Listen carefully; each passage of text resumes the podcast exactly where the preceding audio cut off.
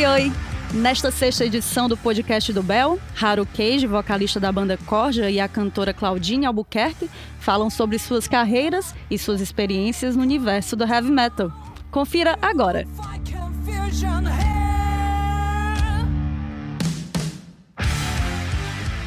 Olá, tudo bem? Eu sou Claudine Albuquerque. Estou fazendo aqui uma audiodescrição para que todos e todas sejam incluídos e possam entender mais ou menos o cenário em que a gente se encontra. Eu sou uma negra de pele clara, uso tranças box braid longas e estou com uma blusa de veludo verde, uma saia preta de bolinhas e uma máscara de camuflagem meio militar.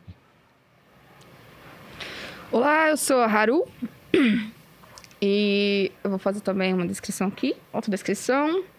Eu sou uma negra de pele clara, tenho tatuagens no braço direito, uh, estou com uma máscara preta, tenho uma blusa florida, estou de calça preta. É isso aí. E nós vamos falar sobre ser mulher no metal, porque né, a gente sabe aí que é, é um muito... assunto pesado. É um assunto, literalmente, a música é pesada, o dia a dia da gente também. Ser mulher, né? Ser mulher independente do, do cenário que você se encontra. É, é acordar pronta pra, pra peia. É, todos os dias. Todos os dias. Todos os dias você sai para comprar o pão e já tem alguém ali. é realmente. E a gente traz esses assuntos para compartilhar tanto para que as mulheres que têm o interesse em fazer parte desse meio possam saber o que que a gente passa, o que que a gente vive, tanto e também para que as pessoas, os homens também, lógico, né, tenham mais aí um, um conhecimento de, de como é que funciona, né, para gente esse meio, esse a vida da gente. Né? A gente vai meio que falar sobre nossas experiências, falar sobre a cena, sobre o que a gente faz na cena. Né? E fora dela e também. fora dela também. Porque Nossa. isso também constrói a gente enquanto artistas, né? Exatamente. Nossas influências e todas essas coisas aí. É isso aí. Então, Claudine, se apresenta. Aí é, né? Uhum. Gente, assim, é, eu sou cantora há muitos anos. Eu sou baiana. Comecei cantando rock lá na Bahia, com os meus 13, 14 anos. E quando eu fiz 15 anos, eu mudei aqui para o Ceará, porque a minha família é toda daqui. Então eu vim para cá para gente para poder estudar e minha mãe ficar perto da família e tudo mais. E aqui foi que o rock and roll aconteceu mesmo, né? Uma cidade maior, é, mais pessoas tinham acesso, a gente tinha mais estúdios, porque lá eu morava no interior, então aqui na capital foi mais fácil ter esse acesso, esse contato com a música. E aí eu comecei a cantar no instante, eu nem vi acontecer. Quando eu vi, eu já estava cantando profissionalmente, com 16 anos. Eu cheguei com 15, com 16 já estava cantando profissionalmente. E porque me foi dada essa oportunidade, não foi dentro do rock. Comecei cantando samba. Que é num projeto, num projeto do Pantico Rocha, que é um grande baterista daqui, né? Um artista que é referência nacional. Hoje ele é baterista do Lenine, já foi baterista de outros grandes artistas da música brasileira. E ele era meu vizinho. Nossa, que sorte! e aí apresentaram a gente porque eu queria fazer vestibular para música. Então foram me apresentar um músico para eu saber se eu queria mesmo fazer aquilo da minha vida, né? E deu certo.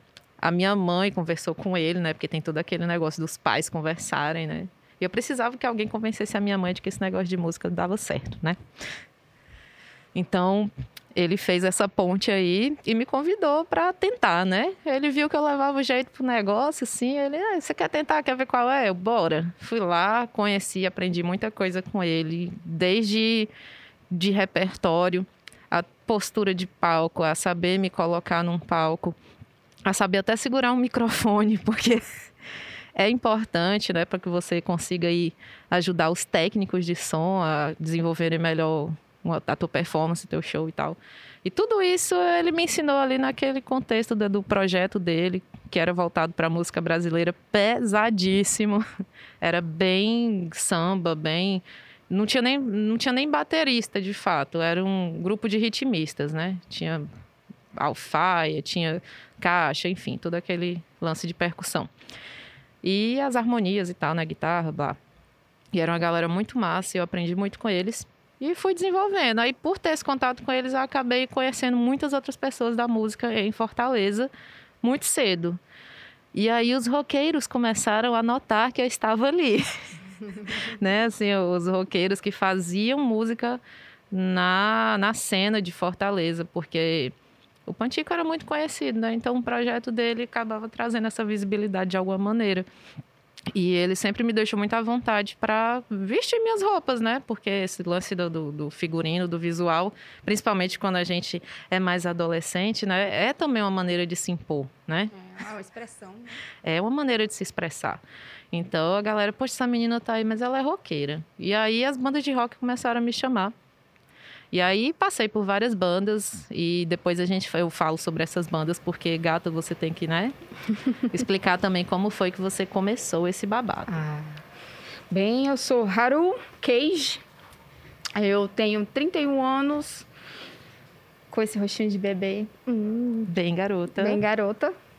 É, eu comecei, né, assim, na minha infância, nossa, eu fui rodeada de Zezé de Camargo Luciano, um, de Zé Ramalho.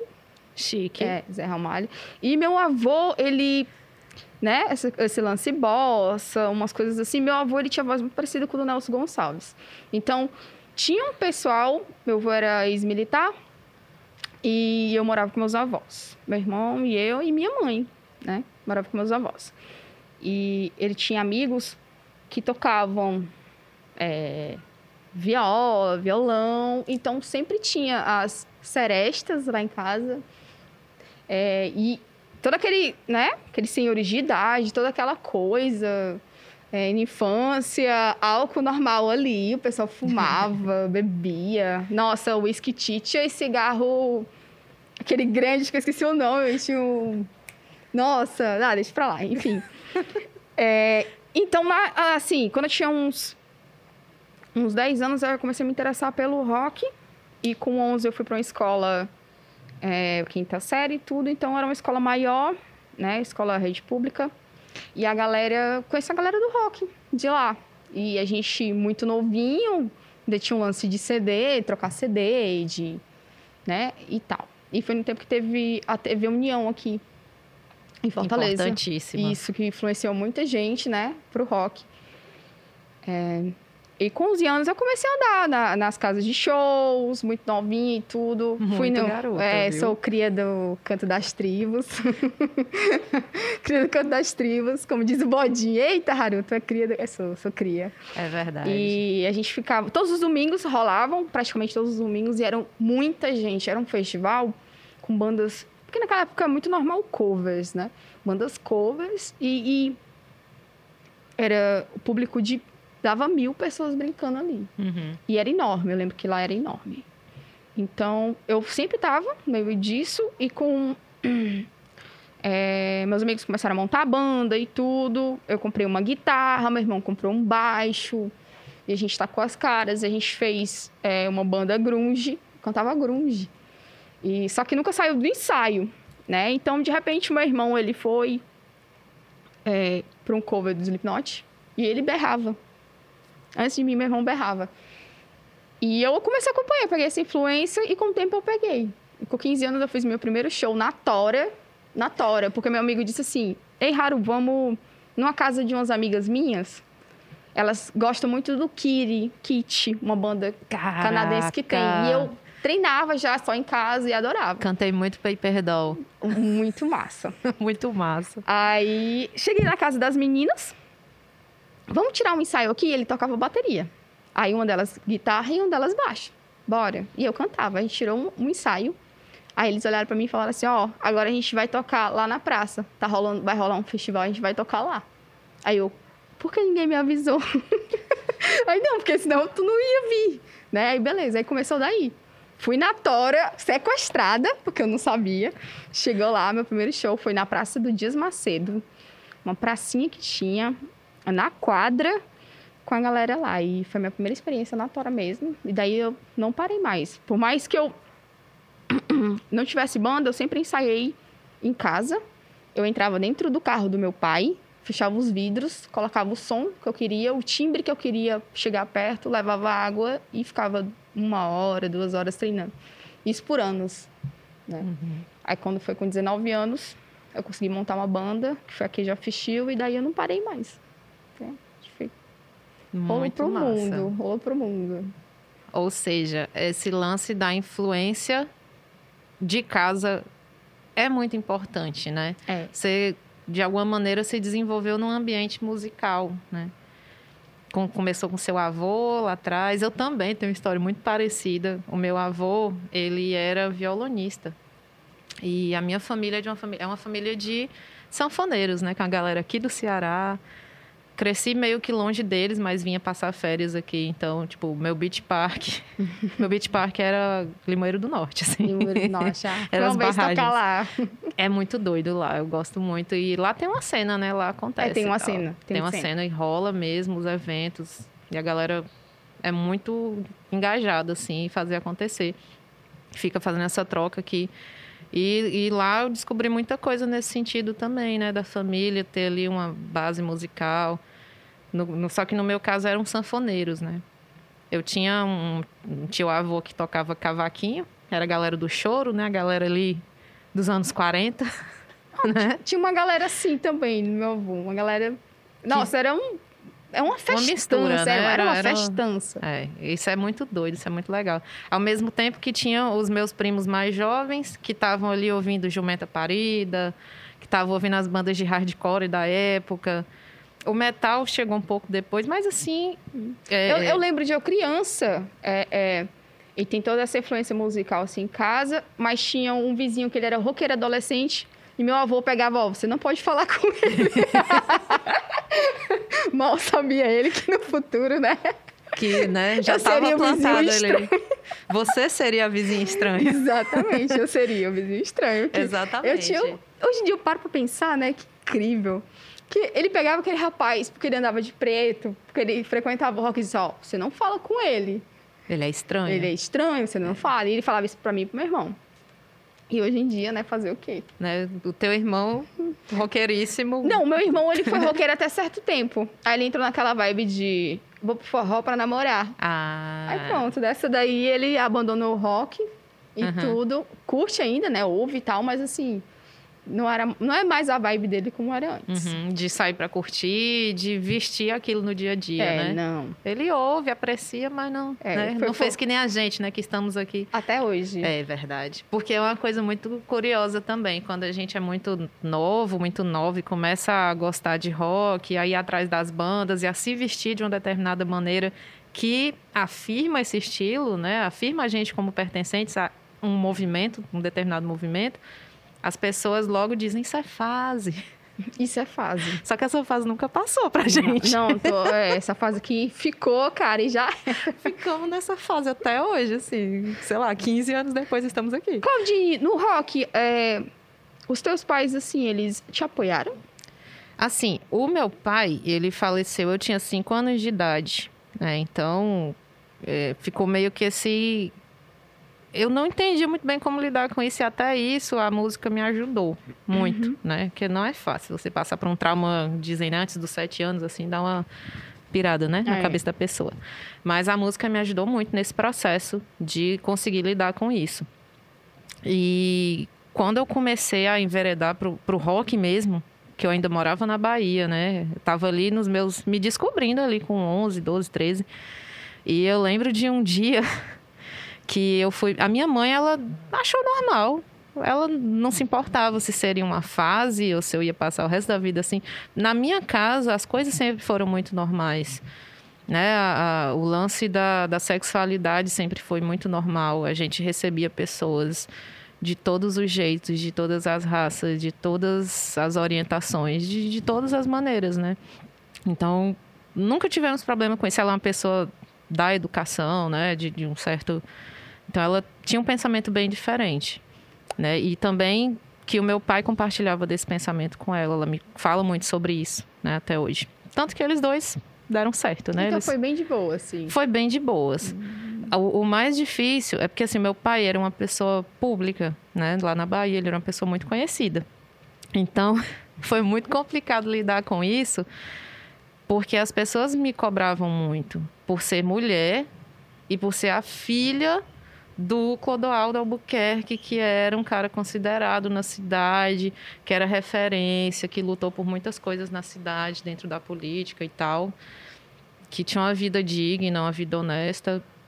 E ele era mesmo um exemplo lá, e as pessoas cobravam muito isso de mim.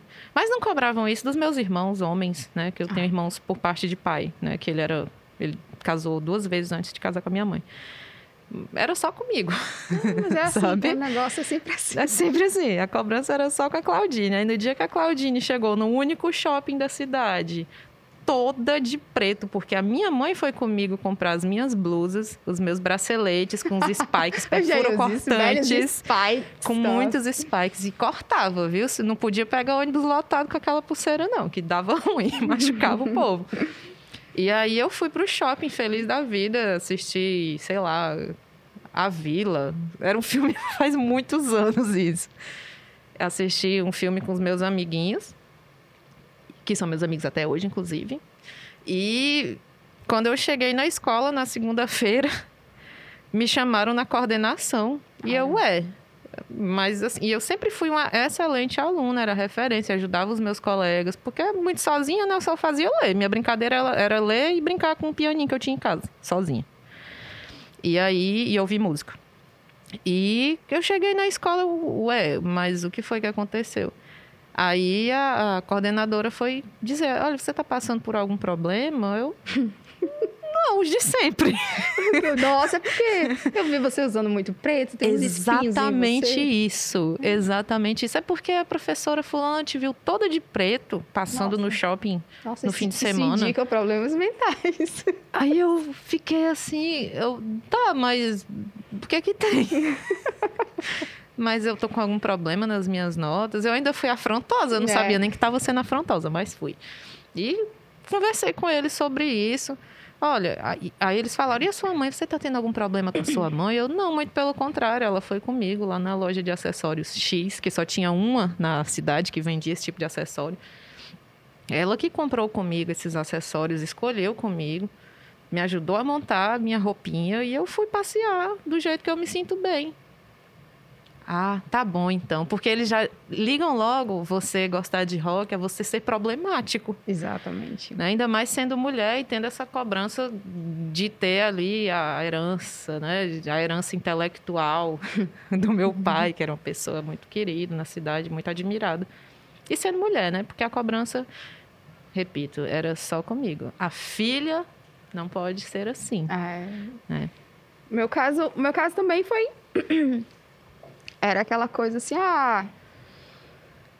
Ah, minha mãe é muito. Minha mãe sempre foi muito quadrada, que ela foi, criou no interior, se criou no interior, trabalhou em roçado. Foi muito difícil a, a vida da minha mãe. Né? Então, ela sempre foi uma coisa meio mais ignorante, né? Uhum. É, meu avô era muito fechado, militar também tudo era muito, muito complicado. Almoço, hora X, ninguém conversa na hora do almoço. Tarará, pipipi, essas coisas horríveis, né? Você pode, ou seu irmão pode, mas você não pode porque você é mulher. Exatamente. Então, então tinha toda aquela coisa, né? É... Só que minha avó não. minha avó, ela era uma mulher sempre à frente do tempo dela. Ela era do tipo que estudava em escola semi-interna, né? Semi-internato. Fugia para ir no cinema e coisas assim. Ela me contava, era, ó, oh, da hora. E eu comecei com esse... Com a, a parte do rock e tudo ia para os festivais, ainda morava com meus avós. É, e escondido, óbvio, né? Minha claro. mãe sabia, né? Ela colocava horários nisso, né? Mas não proibia. E claro, a gente tinha que chegar bem, sóbrio. É, né? Na medida do possível, a gente. Né? Sóbrio e tudo. E o meu irmão é assim, porque meu irmão é mais velho, né? Ele é mais velho que eu, três anos. Três é quatro anos, agora eu não lembro, desculpa. Tadinho. é. Aí ele ia comigo. Aí a gente se. Ó, é, voltando, a gente se mudou. A gente foi morar, minha mãe fez a casinha dela, a gente foi morar só com assim, os meus avós, né? E tal. E ainda nunca vou esquecer isso, da gente ir pra um festival. Era no Galpão. que ficava no Montes, que eu tava até te contando. Uhum. E era muito louco, tinha uma pista de skate lá dentro, não sei como, não sei que, que, que galpão era aquele, mas beleza. E a galera andava de skate, a banda rolando e o povo bebendo. E eu lá de menor, uou, né? Torando na cacha- é o terror. Torando na cachaça com meu irmão. E meu irmão só olhava assim, vai devagar, vai devagar. Ora, vai Toda devagar. a vida ele falava isso, né? Aí beleza, chegou uma hora que a gente parava e foi ficando sóbrio pra ir pra casa. Eu nunca vou esquecer porque a gente chegou em casa. Antes de chegar em casa, ele pegava nos meus ombros, batia assim nos meus braços, tá tudo bem? Eu digo, tô. Olha pra mim. e aí, como é que. só, um soprava no rosto do outro pra sentir o hálito, né, da bebida. Sim. Esqueci isso. Aí quando eu cheguei em casa, beleza. Minha mãe não notou. Eu não sei como. Eu acho que ela se fazia que não tava sentindo, porque a gente tinha bebido. Elas sempre sabem, elas só. Pois é, a gente tinha bebido cachaça. E eu nunca vou esquecer, porque a gente tomou banho bem rapidinho e tudo. E era uma casa pequena, ela tinha feito, tinha acabado de fazer, era a casinha que ela podia fazer. E era o quê? Era uma sala, é, dois quartos. O dela era suíte, era o único banheiro da casa. Não tem como não notar. E a gente. cozinha. Aí, beleza. Aí a gente foi, tomou bem rapidinho. Aí foi. Não, a gente vai dormir. Aí minha mãe, não, vocês vão jantar. Tem jantar. A gente foi jantar. E, a- e o estômago embrulhado. E. E não jante não pra você É, e aí ver. jantou. Aí quando voltou pro quarto, porque a gente dormia no mesmo quarto, né? Cada um tinha uma cama de solteiro. Eu só colocava a mão na cabeça. Caraca, eu vou vomitar. Ele, não vomita. Aí ficava um, um, um, um. Não vomita, não vomita. E eu, cara, eu vou vomitar. Ele, não vomita, pelo amor de Deus, não vomita. Senão a gente vai morrer. e eu lembro que a gente cozinhou um mantra, né? E tudo Uhum. ele... Nossa, meu irmão foi um grande passapano pra mim Uhum. né? me ajudou bastante. E essa questão da família, a minha mãe não se intrometeu muito. No começo ela ficava aquela coisa de, ah, isso é uma perca de tempo. Tu tá perdendo teu tempo, tá gastando teu dinheiro e tudo, né? Hoje em dia, não. Hoje em dia, ela, se eu passo um- uma semana sem ver alguém da banda, ela já pergunta, poxa, o que aconteceu? Cadê os meninos? Você vai ensaiar, não? É, hoje é outra história. É, minha avó me influenciou muito. Toda vez que eu chegava dos shows, né, que eu, que eu fazia e tudo, a minha avó sempre perguntava como é que foi, como é que tinha sido e tudo. E sempre me apoiou demais. Minha mãe já era mais neutra, né? E já o meu, o meu avô, ele, ele faleceu e tudo. Só que ele nunca chegou a essa fase de, de quando eu tava cantando, né? Isso tudo foi muito escondido. Uhum. Mas assim, na minha família, teve um apoio e não teve. Mas pelo menos não teve aquele aquele confronto, né, de dizer você não vai. Ah, não. É, Pois é, eu já conheci gente que teve isso. né? É, eu conheço muita gente que passou por isso. E, e, assim, na verdade, eu acredito que nós meio que fomos, nesse sentido, privilegiadas de ter Sim. em casa um determinado apoio, ou pelo menos um- um- uma não censura, né? Um não impedimento de fazer aquilo que a gente gostava. Né? Exato. Rola um estranhamento. né? Eu já tive alguns conflitos com a minha mãe, dela dizer assim, poxa, eu queria que você fosse advogada, que você fosse médica. Você vem com negócio de música. Só que assim, é normal, porque eles vêm ali de uma geração que não é comum você lidar com música, eram outras linguagens, era, a realidade era muito É, diferente. muito diferente. Então, a gente tem que ter, né? Teve que ter uma certa compreensão também, né? Porque a gente quer ser compreendido, mas muitas vezes acontecem esses, esses confrontos porque a gente também não está tão preocupado ali com, com os próprios conflitos que a gente esquece de ver o conflito ali dos pais, do, de onde eles vieram, né? É, O tem aquele contexto- lance também, quando a gente é adolescente, a gente é muito, oh Deus, todos estão contra mim. Exato. né? né? Tem toda aquela coisa. É uma fase. Isso é uma fase. É, isso é uma fase, de fato. Isso é uma fase, O né? rock Hoje em and roll não é uma fase, Não. porém, esse, esse lance do, do- de tudo ser tão intenso, tão conflituoso, tão tenso, isso é uma fase, isso passa É, para o bem de todos, de todos. né? E, e o legal é que a gente teve um apoio, né? Você teve o seu irmão nesse apoio. Eu não tive irmãos nesse sentido, nesse apoio, porque eu não cresci com, com a família que o meu pai teve antes, né? Eu não, nunca tive contato com eles muito próximo. Mas eu tive os meus primos, que quando meu pai faleceu, foram cuidar de mim, foram ajudar minha mãe, né? E era muito louco, porque Inclusive, um deles é LGBT.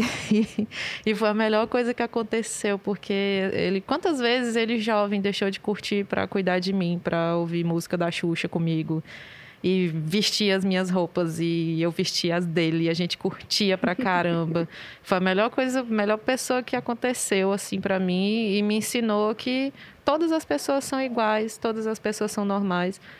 E a gente cresceu no, nesse sentido num ambiente muito saudável, enfrentou muitas dificuldades juntos. O meu outro primo, que já era o contrário dele, os dois têm mais ou menos a mesma idade, foram os dois para lá nessa época, que já eram heteronormativo, sabe? Uh. Do interior do Ceará.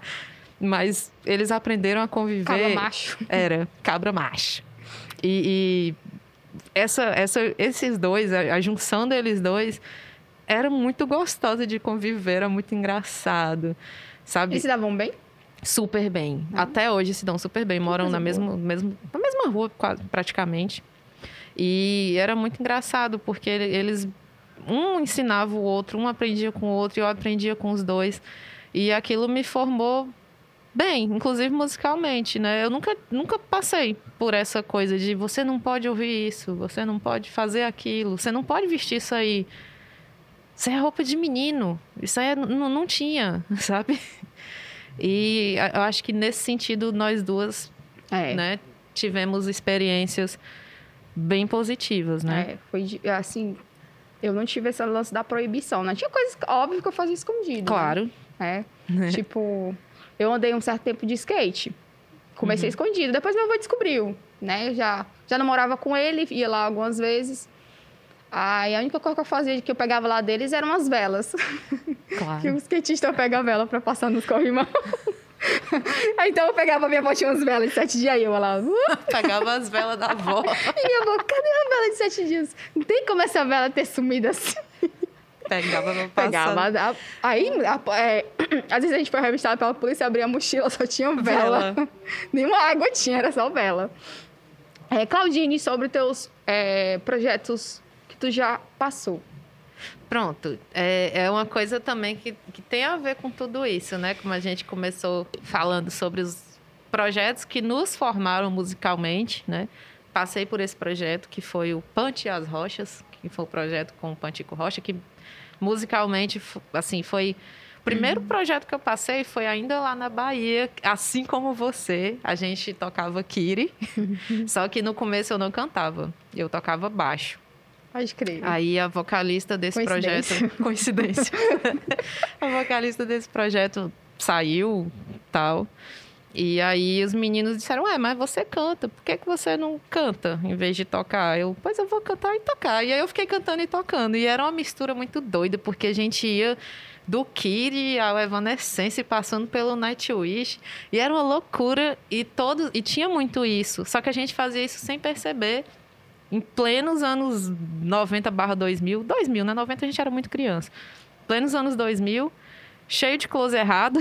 Cheio de close errado. cheio de close errado na TV, mas esses caras estavam ali comigo. Tinha outras meninas também que cantavam. Não tinha, não rolava isso de, de ah, ela não vai porque ela é menina.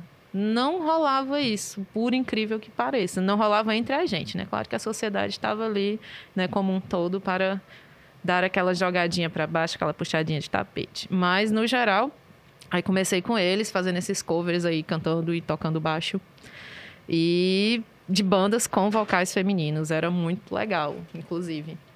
E aí eu vim aqui pro Ceará, fui pro samba. Foi pro samba, nossa. Fui pro samba, fui para outra vibe muito louca, né? Outra realidade. E aí as bandas de rock foram me trazendo, né? Percebendo ali que que rolava. E fui ficando. Aí veio a, a Red Ake, é Red mesmo, que era tipo dor vermelha. Assim, a gente tinha um conceito bem glam, hard rock, hum. que eu acho que foi onde eu mais passei tempo na minha vida, foi no tal do hard rock. E aí, rockers! Eu acho que a noite me escolheu. e, né, quem pegou a referência pegou beijos. e eu acho que passei muito tempo cantando hard rock farofex mesmo assim. É, Rat, Poison, que mais? Europe, era muito Europe. Is the final countdown. Acho que essa foi a música que eu mais cantei. Agora assim. eu só lembro com a flauta. Caramba! é muito bom. E eu passei muitos anos cantando esses hard rock, né, com a Redake. Depois a Redake acabou, aí eu entrei em dois projetos. Entrei na Diamante Cor-de-Rosa. Diamante Cor-de-Rosa é uma banda que existiu aqui durante muitos anos, mas muitos mesmo, gente, vocês não têm noção, assim, eu talvez, né, tenha. É, muitos anos, muitos anos, eles eram bem mais velhos que eu, né? Mas me viram cantando ali e tal, esse lance do Pantico, né? Que, que, a gente ensaiava no estúdio, que o baterista da banda trabalhava, da Diamante Cor-de-Rosa. E aí fui para Diamante Cor-de-Rosa, passei uns oito anos lá, paralela a Diamante Cor-de-Rosa, que era uma banda de baile, uma banda que misturava, sei lá, tocava The Final Countdown. Aí, só que na, trocava a introdução e grudava na música da Rosana. A música nas sombras. Era uma onda. Era muito bom. Sabe? Precisa ver isso. Cara, vale a pena, vale a pena. Era muito bom, eu sinto falta. Na época eu dizia, caramba, pra que, que eu tô fazendo isso? Cara, esse negócio de pagar boleto, de ser adulto é um saco. Porque eu, era o meu trabalho. Uhum. Mas acho que se fosse hoje, era outra realidade. É assim. A gente vai ficando velho, cansado, a gente tá com foda-se. É, exatamente. A gente para de se preocupar com certas coisas, né? E aí fui para Diamante, comecei a cantar outras coisas muito aleatórias e era muito bom. Viajamos muito, passamos altos perrengues também, mas foi tudo muito bom. Foram oito anos ali de convivência.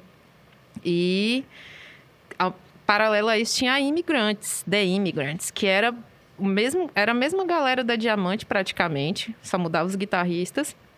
E a gente tocava clássicos do hard rock que eram b-sides. Tinha que ser b-side. A gente tocava pouquíssima música conhecida. A gente tocava mais. Eu dou conta. É, a gente era. E, inclusive, essa banda tá nativa até hoje, né? Eles tão... Tem outro vocalista que é maravilhoso.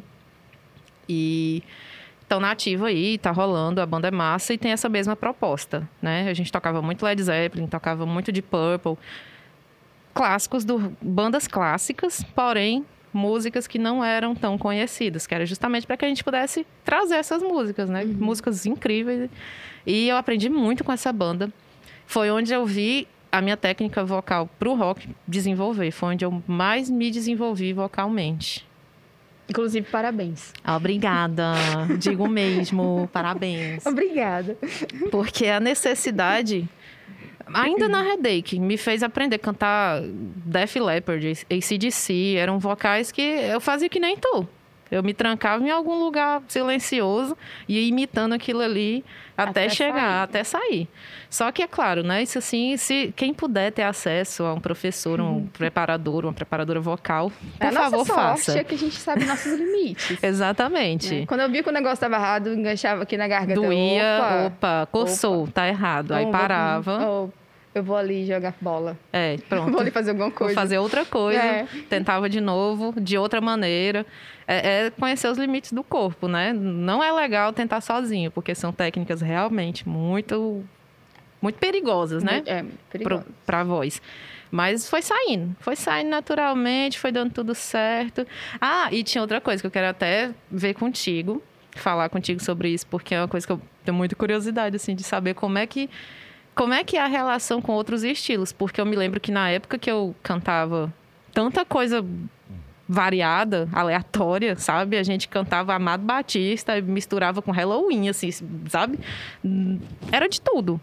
Eu cantava de tudo, gostava de experimentar de tudo. E isso no meio do metal, que era o estilo que quando eu tava de folga eu ia para lá, ver os shows, ver as bandas ia pro Rei Roll, né? Ver os festivais do Rei Roll, Forcaus e tudo mais. E, cara, era muito louco isso. A galera, eu já cheguei a ouvir pessoas dizendo assim: você não pode fazer isso. Como assim você vai cantar metal e vai cantar música brasileira? Você tem que escolher, você tem que decidir. Sabe? Oh, sem pa zero paciência para essas pessoas. Zero viu? paciência. Mas rolava, rolava muito. Não, eu sei, eu sei, já vi, já vi, já é, cansa de ouvir você. Haru, você é uma ótima vocalista, mas você tem que cantar death metal. Você tem que mas você ficaria melhor em uma banda de death metal. Aí eu fico, tá.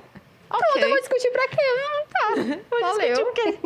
Pois é, tipo, já vi gente que, poxa. Sério, esse lance de roupa rola mesmo. Já Rola vi. muito. Nossa, essa banda é de tal estilo. Mas eles não podem usar bermuda. Sabe? Eu- Cara, o que que tem.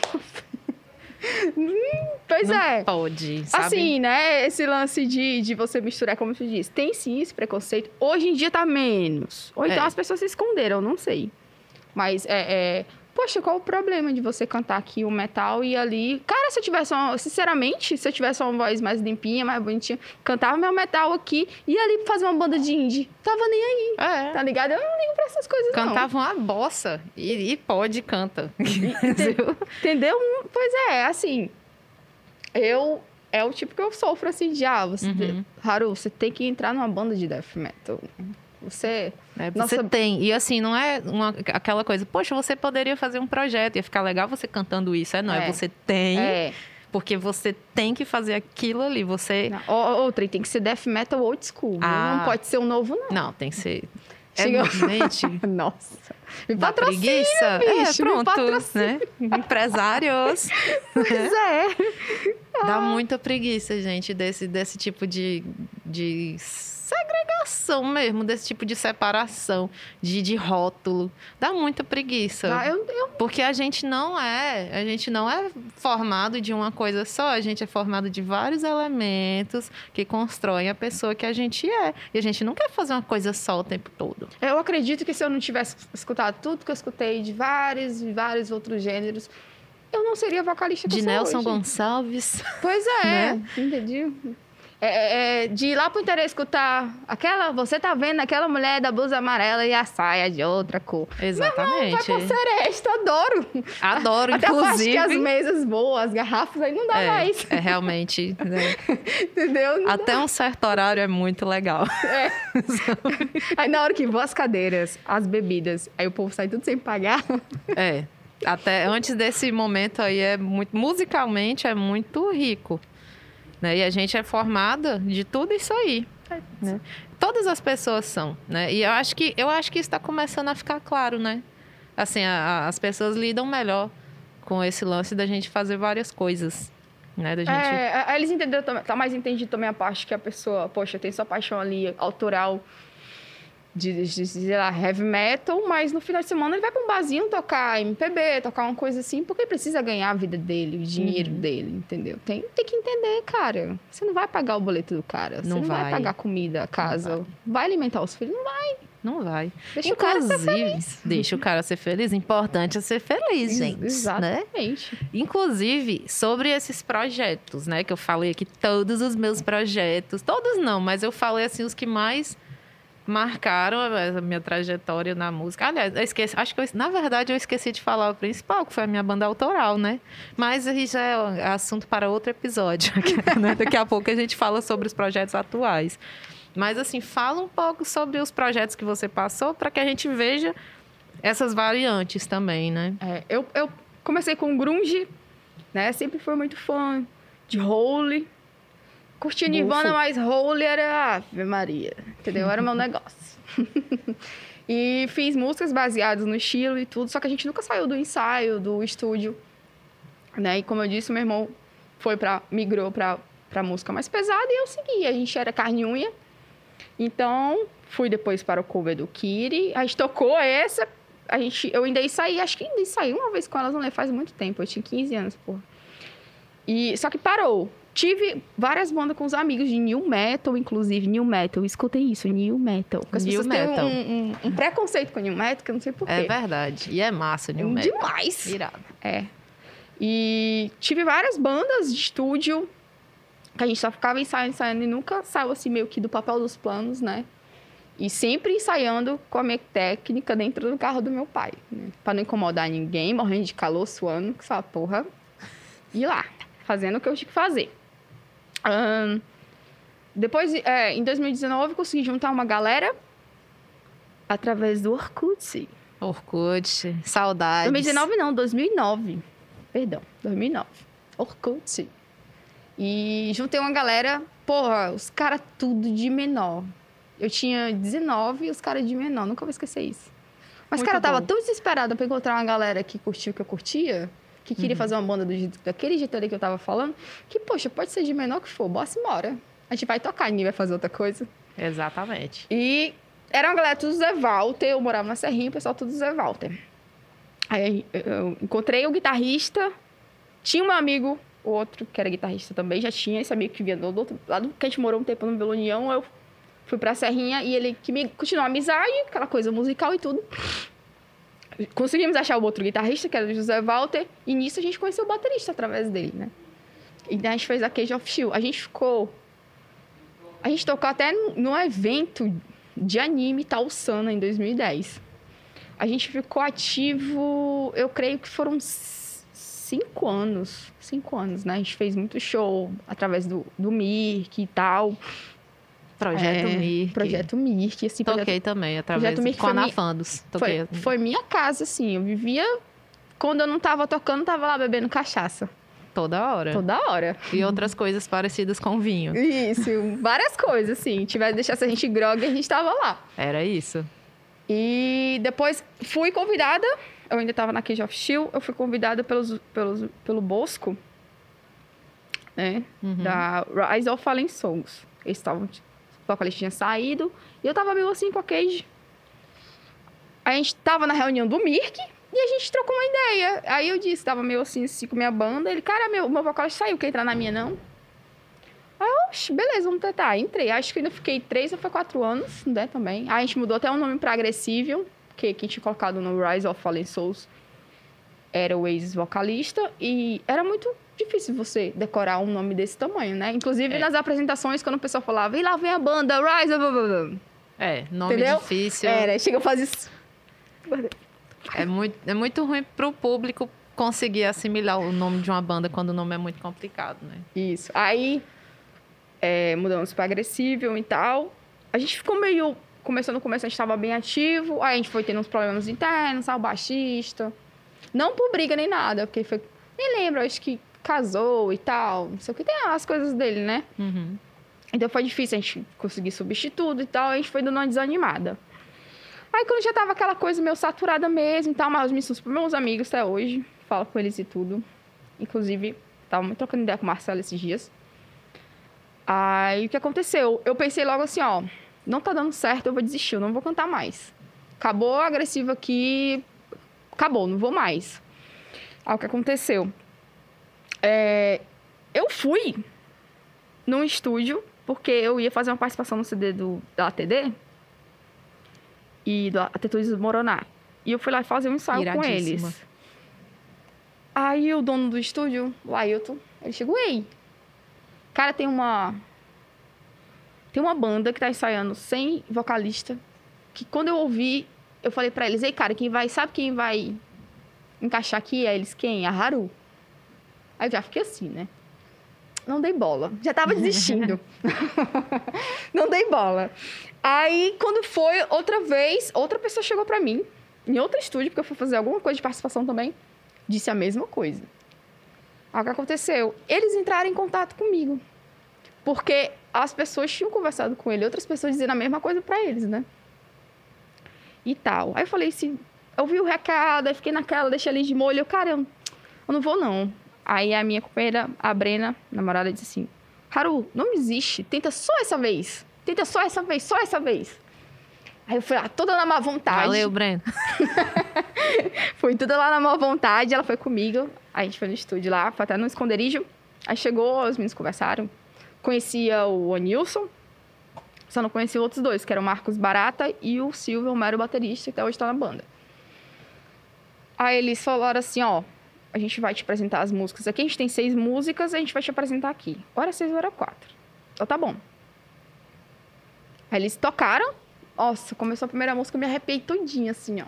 É. Aí, ó, se Eu, não tivesse. eita. Não, se controle. Finge costume. Tá é, e a Brenda me bem. deu umas cutucadas aqui do lado. Eu falei, peraí, peraí. E eles tocaram. No final, quando eles tocaram, ele falou assim, Haru, se a gente tocar uma delas de novo, tem como tu fazer, pegar o microfone, só tentar tacar uns berros aqui, só pra gente ver. Só pra eu ver aqui uma coisa, né?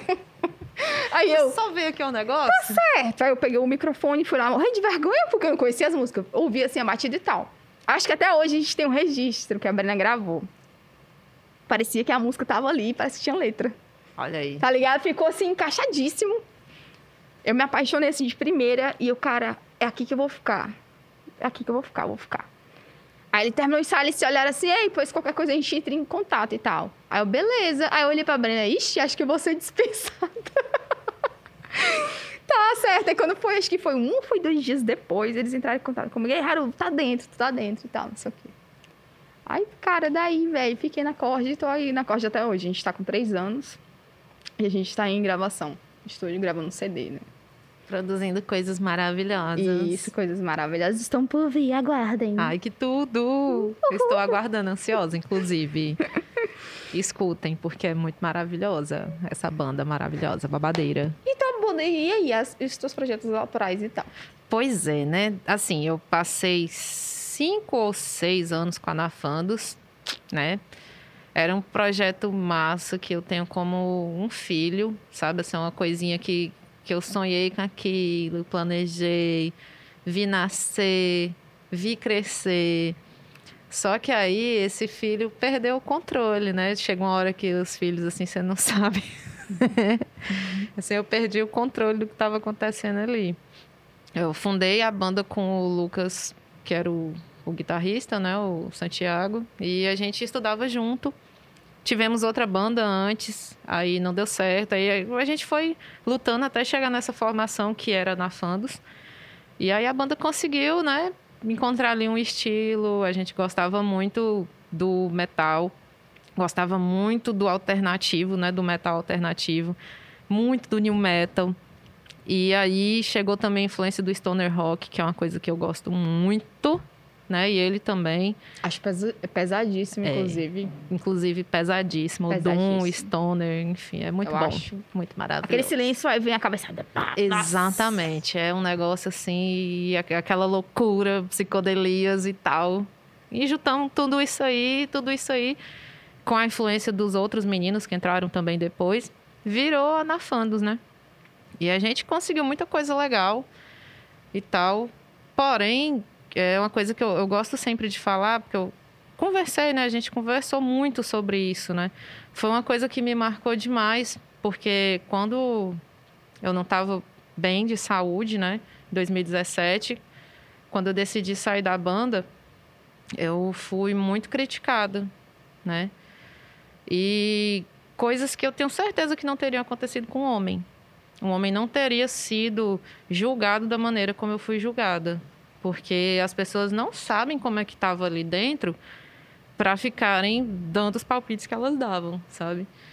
Era muito difícil lidar com. Eu recebia ligações, eu recebia mensagens. Che... Chegou assim até um momento que eu sumi, eu só silenciei tudo e parei de olhar, porque eram ataques mesmo, sabe?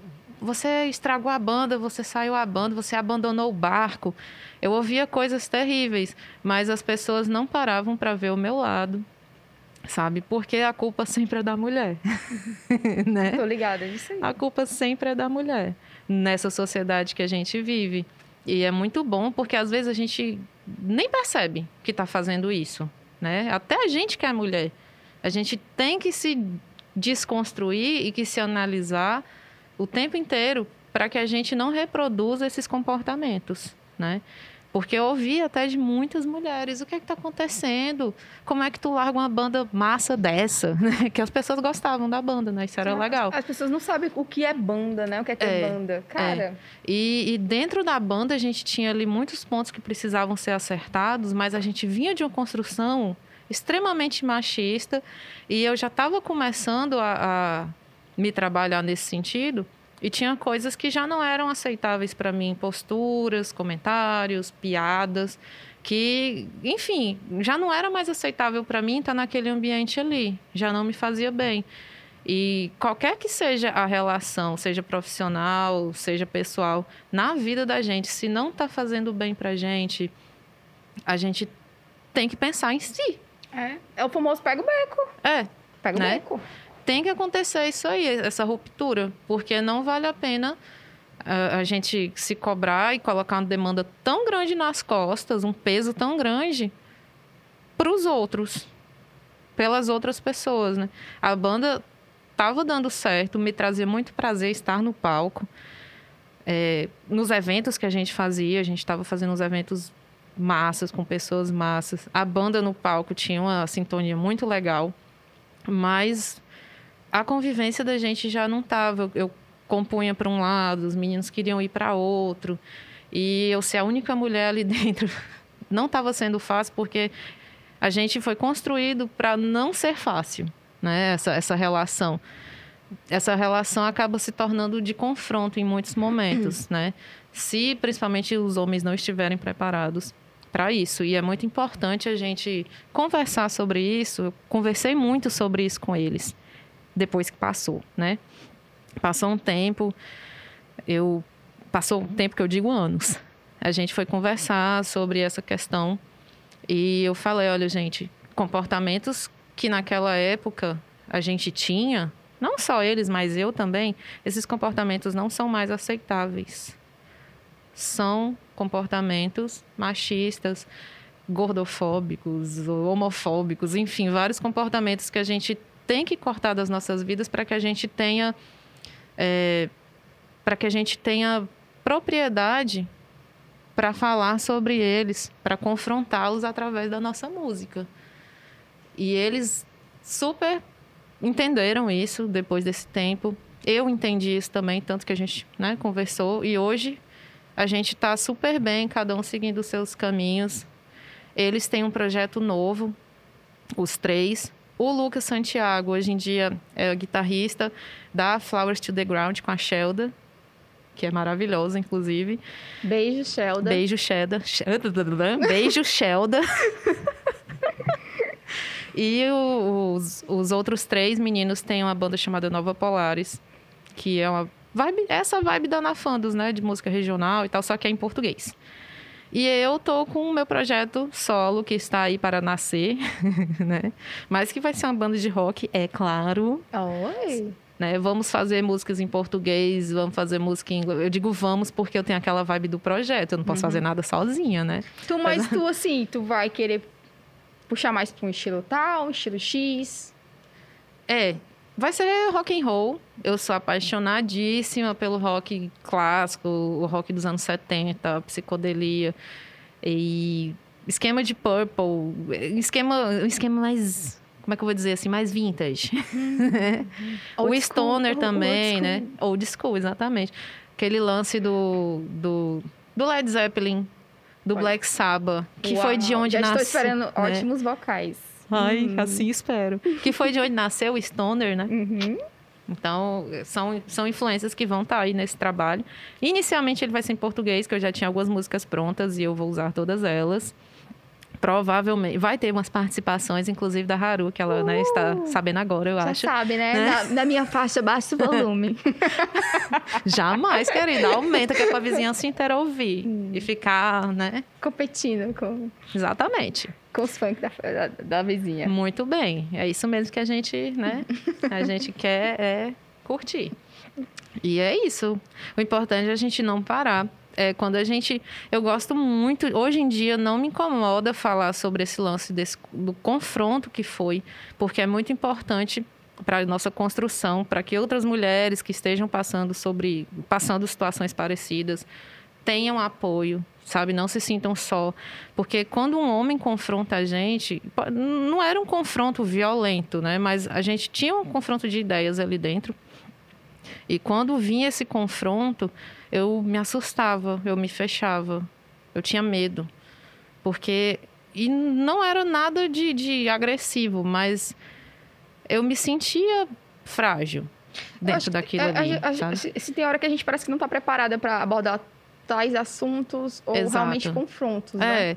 E às vezes a maneira como os assuntos são abordados influi muito, porque a gente tem ali um, um, passado. Se você já tem as suas inseguranças e elas são abordadas de uma certa maneira que não constrói, né, mas que, que mexe na sua insegurança, aquilo se torna uma insegurança ainda maior e você vai se perdendo cada vez mais dentro daquele processo que era para ser uma construção. né? Então, assim, o que eu falei tudo isso, né, sobre essas relações, sobre essa relação, sobre essa história da minha banda, quis falar, trazer isso aqui para que fique claro, meninas, não tenham medo. Meninas, se imponham. Meninas, vocês que mandam. É. Sabe? Porque, e se precisar deixar, seja lá o que for, e estar no estágio que for, pelo bem da sua saúde mental, deixa, sabe? Os julgamentos, eles acontecem. A culpa geralmente é colocada sobre a mulher. Ah, porque você não foi boa, porque você largou tudo, porque você foi egoísta. Inclusive, eu vi bastante isso, não deles, mas do público. Eu vi muito isso do público. Que eu só pensei em mim, ah, os meus problemas, mas é se eu não tiver bem, o que é, se eu não tenho, o que é que eu vou dar? Exatamente. Como é que eu vou dar o que eu não tenho, a energia que eu não tenho, sabe? É. Então, que é isso, deixar aqui para as mulheres do metal, do funk, do forró, seja lá do que for, que vai escutar essa parada que não tenha medo de fazer o que lhe faz feliz e que mesmo que na hora não seja o que te faz feliz, porque é óbvio que não me fez feliz largar o projeto da minha vida, né? O projeto que eu sonhei com aquilo ali acontecendo e tinha se tornado uma realidade. Mas se for preciso para ficar viva, para ficar viva e não só sobreviver, mas para viver com qualidade, né? Exato. Não adianta você estar num ambiente que está te sugando. Num ambiente, num relacionamento, em um emprego que está sugando você, que tá acabando com as suas energias, te deixando doente, te deixando ansiosa, depressiva, com gastrite, com seja lá com o que for. Sabe? Que, que, que, mexe com o corpo da gente também, né? É, ah. o, não, o cérebro, o, o, psicológico, ele vai afetar você toda. Manda em tudo. Manda em tudo. Ele manda em tudo. Então, que é isso, que a gente compartilhar essa história não como, como uma coisa triste, mas no sentido de superação né? Exatamente. Que foi, assim, e que eu tenho certeza que a, tanto que uma coisa que conversando com os meninos, conversando com um dos meninos, é, quando a gente foi conversar sobre essa questão dos comportamentos que a gente não poderia mais reproduzir, que não eram mais aceitáveis, eles, um deles até falou: Ah, mas todas as bandas faziam isso. Aí eu, mas não é porque as, todas as bandas fazem isso que isso é certo. Isso é errado e todas as bandas têm que deixar de fazer. Você acaba sendo uma mãe, né? É. Olha, você não é todo você mundo. Você não é todo mundo. A gente cai no que a nossa mãe fala, né? É. Você não é todo mundo. É. Né? Exatamente. Eu tô numa banda que, que eles são todos mais velhos, né? Uhum. Já são mais vividos, mas eles são sim livres de preconceito. São de... Até porque eu não tocaria com gente preconceituosa. Sim. Não adianta, meu irmão. Não adianta. Eu não tocaria. E outra, assim, às vezes eles têm todos, ah, a gente quer fazer isso, mas se eu falar assim, ó, mas eu não tô afim, eles vão respeitar. Entendeu? Uhum. Porque, enfim, é porque, enfim, tem que ser, porque tem que ser mesmo. Porque todo mundo, né? Porque todo mundo é assim. E, e isso tem que acontecer. E, e, a gente tem que se analisar. Ah, olha, eu tô dentro de uma banda, tem mulheres e homens na minha banda. O homem, seja lá qual for a função dele, falou que não tá afim de ir para determinado evento, de ir para tal lugar hoje. Como que é a reação quando o homem fala que não está afim e como que é a reação quando a mulher da banda, a integrante feminino da banda, diz que não está afim? Frescura. Diz é, que é frescura. Diz que é frescura. Pois é, exatamente, né? Como que é essa relação? As bandas precisam se analisar internamente para que elas não implodam. Porque não é só como, como né, o meu amigo disse, todas as. Ah, mas todas as bandas faziam isso. É, todas as bandas faziam isso oh. e isso não é correto. Banda é como. Cara, banda é uma família. Banda é um casamento. Você tem que ter comunicação. Não adianta, você tem que se comunicar, você tem que conversar, você tem que entrar em, em acordo, tem que haver mútuo respeito, porque sem Muito. respeito vai para canto nenhum. Tipo, são quatro, três pessoas, não importa. Quando uma não quer, ou uma não tá na mesma página, a banda não vai pra frente. Exatamente. Entendeu? Então tem que ser tudo muito conversado. Eu tô aqui há anos, anos em banda, assim como você, a gente sabe que, óbvio, que dor de cabeça. Dor de cabeça do caralho que dá. É. Oh. Porque eu falo assim, né? Eu tava até falando uma vez que rock é só humilhação. a gente faz porque ama, né? Mas é, assim, no fundo é só humilhação, é. dor de cabeça. Você gasta seu tempo, seu ama, dinheiro. É seu dinheiro. Você deixa o seu relacionamento assim mozinho, vou ali, vou ensaiar. Às vezes a pessoa tem só um fim de semana com você, é, um dia. Aí você volta de noite. De noite. pois é, então, galera, é, é se respeitem, tá ligado? É. Se respeitem. Respeitem os seus companheiros de banda. Cara, respeitem as minas que trabalham com você. É, respeitem cara. as minas. Se a mina diz que não pode, que não dá, que não tá afim, que não tá confortável de fazer aquilo ali, só não faz. Procura um, um equilíbrio, procura uma alternativa que seja confortável para todos. Para todo mundo. Pra é todo só fazer isso. Claudine, Claudine hum. as maiores dificuldades para tu? Eu acho que a minha maior dificuldade foi essa. foi lidar com, com situações em que eu tinha que fazer coisas não tava afim. que eu não estava afim. Cantar músicas que eu não estava afim, em tonalidades que não eram adequadas para mim. Isso aconteceu muito, inclusive quem eu tenho que citar essa pessoa aqui, porque essa pessoa chegou para mim um belo dia e disse assim: "Olhe, se imponha". Foi o Zezé Medeiros, que era o vocalista da Caco de Vidro. Hum. E é uma figura muito querida, né, do rock de Fortaleza. E ele, professor também muito querido.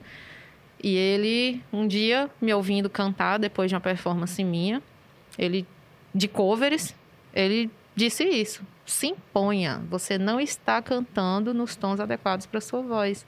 Naquele momento eu não entendi muito bem o que ele quis dizer. Eu achava que ele estava me falando aquilo só como como música, como cantora, como vocalista, independente de ser mulher. Hoje que eu entendo que tinha muito mais coisas por trás do que do conselho que ele me deu.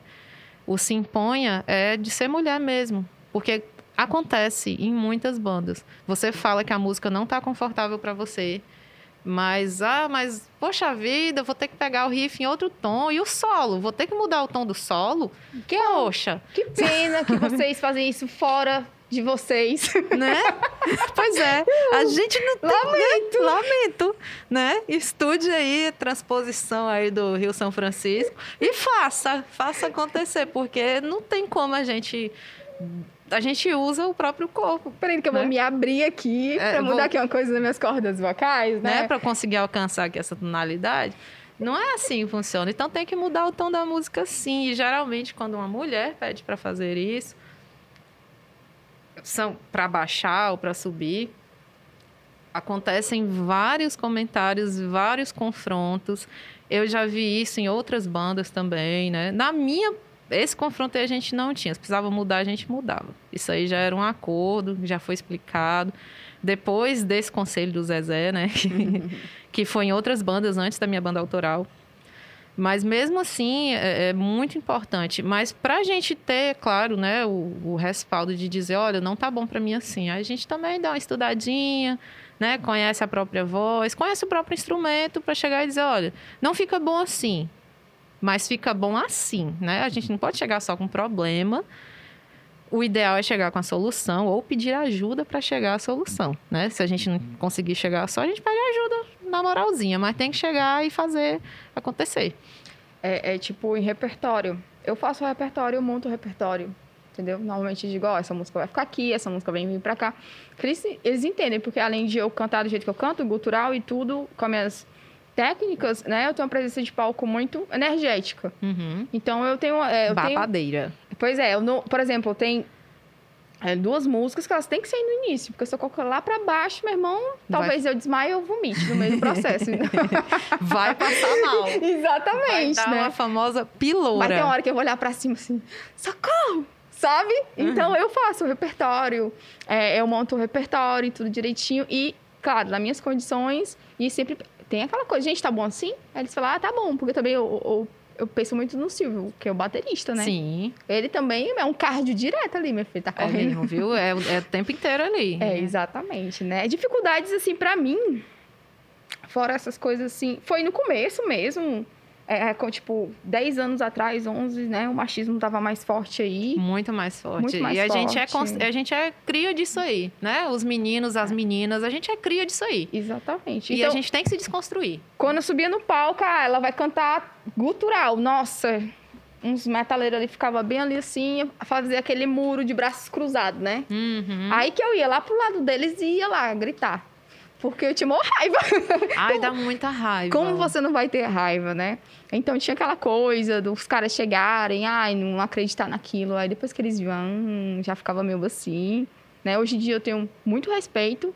É, é, é, eu sou muito respeitada, claro, pela minha trajetória. Eu tô aqui há 11 anos sem parar, né? Uhum. Tocando direto.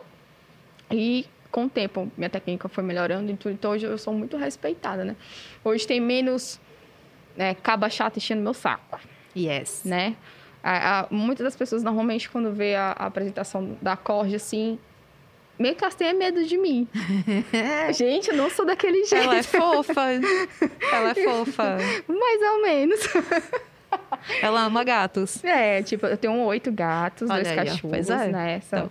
A causa animal está aí. Exatamente, estamos aí. Representatividade da causa animal. Exatamente.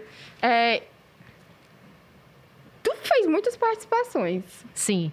Sim. E, e, essas participações me ajudaram muito nesse sentido de estabelecer o meu lugar, né, como vocalista, principalmente dentro do autoral.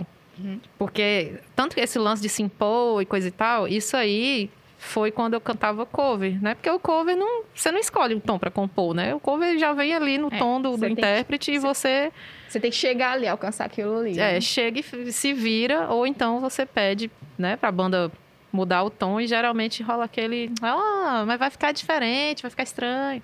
E assim, nessa época do cover, é, eu não tinha muita noção de como era a minha voz. Porque é fato, se você passa muito tempo fazendo cover de um determinado intérprete, você vai cantar parecido com ele. E eu tinha muito isso. A minha voz era um misto de todos os cantores de hard rock farofa da história do hard rock, assim. Era bem. Não era tanto porque assim, eu tinha muitas referências de, de cantores, homens, né? Por conta das bandas que chegavam para mim, né? Que chegavam. Eram mais bandas com vocais masculinos. Mas tinha algumas mulheres também, né? Poucas, mas tinham. Que chegavam para mim. E, mas era aquele vocal ali que não era necessariamente o meu. Até que chega. Sempre tem uma pessoa, e essas pessoas eu sempre sou grata a elas. O. o um dos vocalistas de um, um cover do Deep Purple. Aliás, do Led Zeppelin. É que eles faziam Deep Purple também. Eles são do Rio e vieram fazer um show aqui. E aí ele me viu cantando, em um momento de descontração da gente e tal. E eu era muito fã da Evanescence. eu, se eu não tivesse cantando os hard rock, que era o meu trabalho, a minha voz era a mesma projeção da Emily, assim, sabe? Porque era a minha referência Evanescence suprema. veio aí para descobrir o nosso lado gótico. Exatamente. A Evanescence despertou toda a escuridão. trevas. todas as trevas. Cry. Exatamente. Todas as crying moments da gente, assim, né? As meias arrastão e sainhas... Enfim, luvinhas de, luvinhas de renda. Tudo isso, né? Todas as vampiragens, assim, né? E aí, eu, quando eu não estava cantando hard rock ali no trabalho, a minha voz era a voz da Emily, porque era o que eu tocava em casa. Eu tocava as músicas e tentava reproduzir aquilo ali para me distrair, né? Eu gostava muito, gosto muito. E aí ele disse isso para mim, ele, olha, a tua voz é legal, mas você canta todas as músicas igual, porque eu cantei um monte de música com eles, cantei inclusive Led Zeppelin, cantei um monte de coisa. E ele, mas você canta as músicas todas iguais não tem como você sentir mais a música, fazer diferente, uma música da outra. Te taca aí, né? Aí eu, hum. Isso, isso eu ainda cantava muito cover, né? Então eu não tinha noção de como era a minha voz para autoral. E aí chegaram essas participações. A primeira delas foi logo assim para botar para voar as bandas, que foi o Obscure. a pessoa chega logo no Conheci a Maldson Ximenes e Jolson Ximenes no Rei hey Ho, no show do Babal do Pandeiro. Desculpa, gente, eu tenho que entregar. Porque para vocês verem se a, né? Show do Babal do Pandeiro no Rei hey Ho, mais aleatório impossível. O Babal faltou e quem cantou foi o Amaldson. Ainda teve esse detalhe. Ainda faltou. ainda teve esse detalhe. Isso foi assim no fim de semana e tal. Aí eu ia ficar muito revoltada. Foi, foi assim. não, eu fiquei. Eu só não fiquei com mais raiva, porque, enfim, eu conheci os meninos lá e gostei muito deles. Não, não sabia, assim, não tinha ligado o nome a, a aquelas pessoas na hora, né? Mas aí eles estavam no, no, processo de gravar. Isso foi em 2008. 2008. 2007, 2008. E eles estavam no processo de gravação do Dance Shades of Mankind, que era o disco, o disco de 2008. E, e, aí eles precisavam de um vocal feminino. E aí eu fui apresentada a eles como cantora de rock, né? Que eu já cantava hard rock e tal. E ali, no outro dia, tipo, a gente saiu no sábado à noite, no domingo de manhã, eles estavam lá indo me buscar para gravar com a banda de death metal. Eu imagino aquela galera truzona entrando numa mina super poderosa, assim. Aí entra eu, assim, de roupinha de oncinha vermelha, né? Porque eu era do hard rock pesadíssimo, né? De manhã, assim, bom dia, gente. Tímida pra caramba. E, e o Amadson gritando lá do, da, do outro lado da sala, Sandy, Sandy. Porque eu era muito fofinha. É. Né? Tanto que virou o apelido carinhoso, né? porque quem é imortal. Exatamente. E aí eu, e eu rindo, e eu não sabia se eu ria, me tremendo. E assim, o cara, e, e o questionamento foi esse, porque eu só lembrava do conselho desse brother, né? Que veio pra cá, que ele falou, pô, tu canta todas as músicas muito igual. E eu ficava, ué, o que, que eu vou fazer nessa música aqui? Eu não conheço a minha própria voz, eu canto cover até hoje. E isso tudo, tipo, a gravação rolando.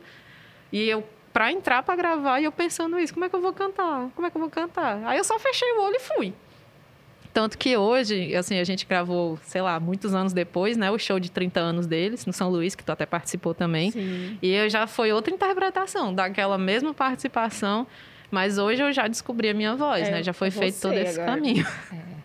Mas se, quem ouvir a gravação lá do, do Dance Shades of Mankind de 2008 é uma fofurinha. Cara, eu chegar em casa, a primeira coisa que eu vou fazer, vou ouvir. Ouvir. ouvir e frescar, né? Não, não. Mas assim, ficou legal, até porque tinha toda tinha a instrução, né, do Jolson, tinha a instrução do produtor, do Moisés Veloso, que produziu o álbum. É, foi massa. Foi massa. Só que eu não conhecia ainda até onde a minha voz poderia ir sem ser cover. E essa primeira participação me abriu um leque de possibilidades. É incrível quando você faz cover que você vai para um autoral e você, caraca, né? Como é que eu vou fazer isso? É porque eu também passei por isso. Eu fiz covers, né, no começo, e quando eu fui pro meu, meu gutural, é, pro meu screamo, eu fiquei, caramba, e agora? E saiu bem diferente do que eu fazia, entendeu? Uhum. É, mas eu tô bem com, com o que eu faço, eu gosto, né?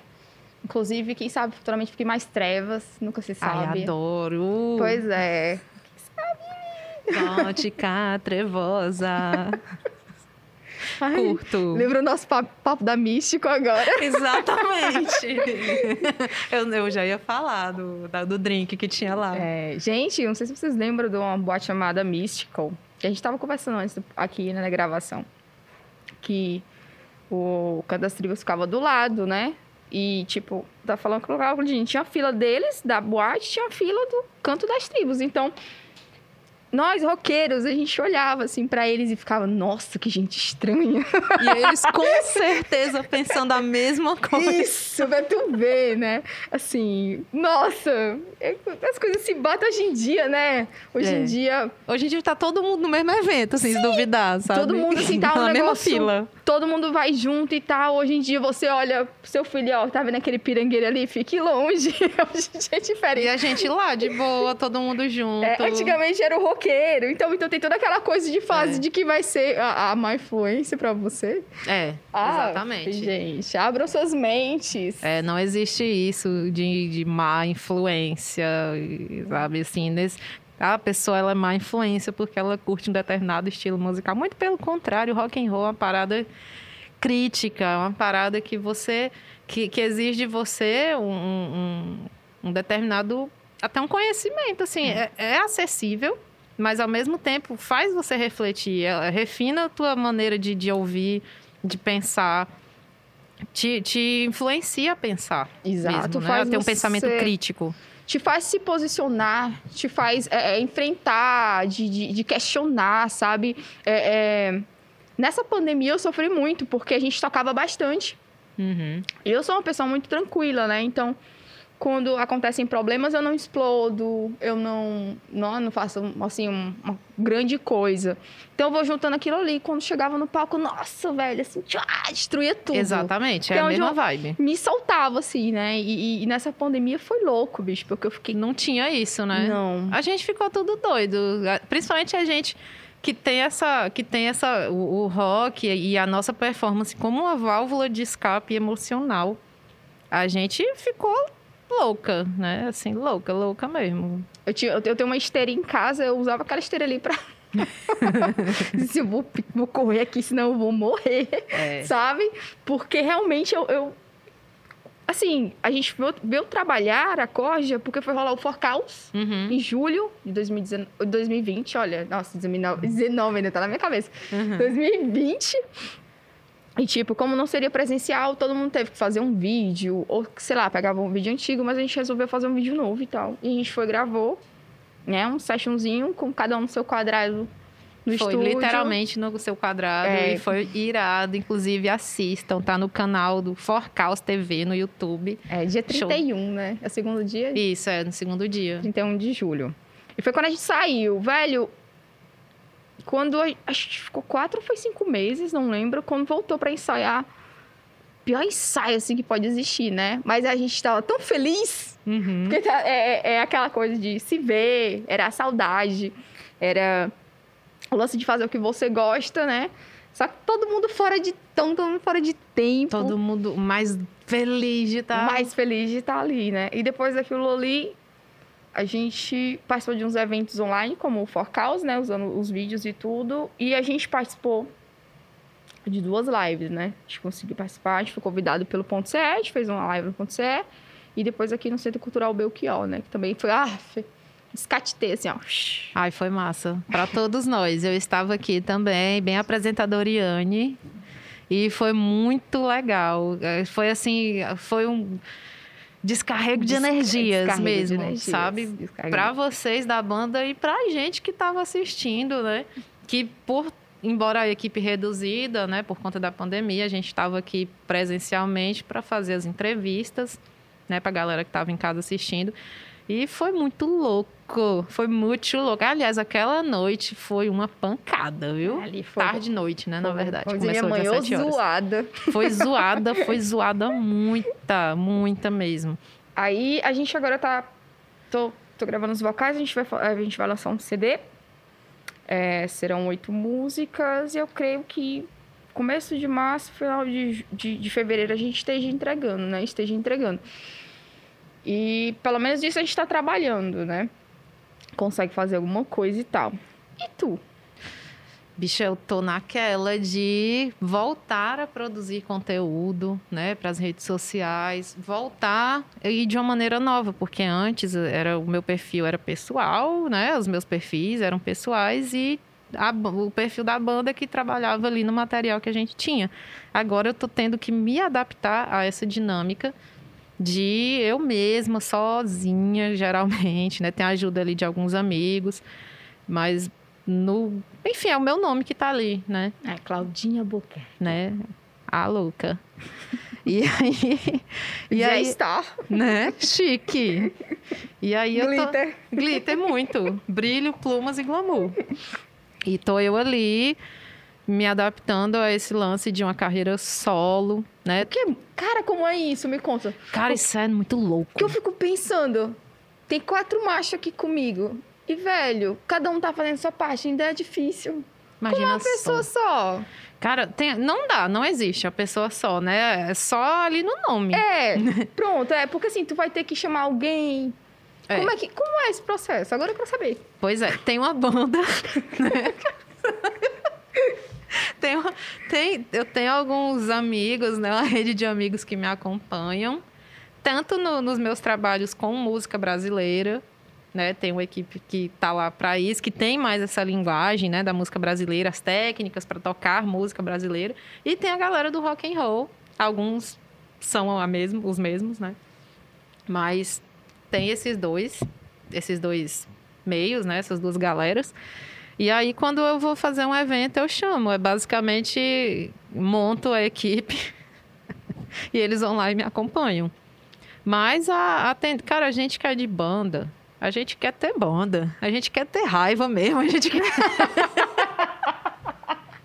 a gente gosta de sofrer, sabe?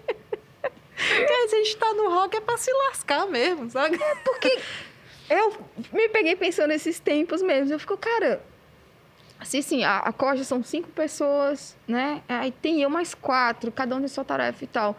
Às vezes é difícil, é. né?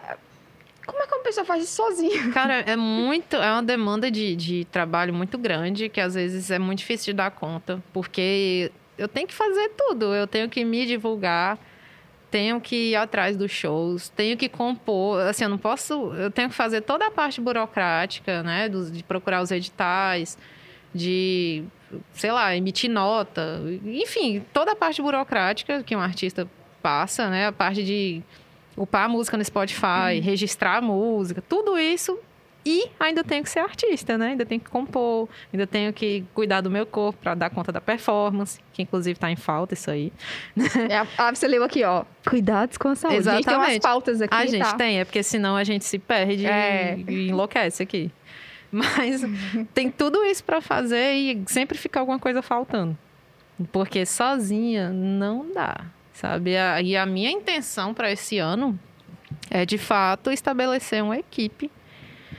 Mas, assim, é uma coisa que hoje eu tenho muito cuidado, né? Porque é, é um relacionamento, uhum. né? É um relacionamento contínuo, é uma convivência quase que diária, mesmo que você não veja as pessoas todos os dias, mas com muita frequência tem que trocar ideia, tem, tem uma construção ali para fazer, do, dos lançamentos, enfim, né? Das composições.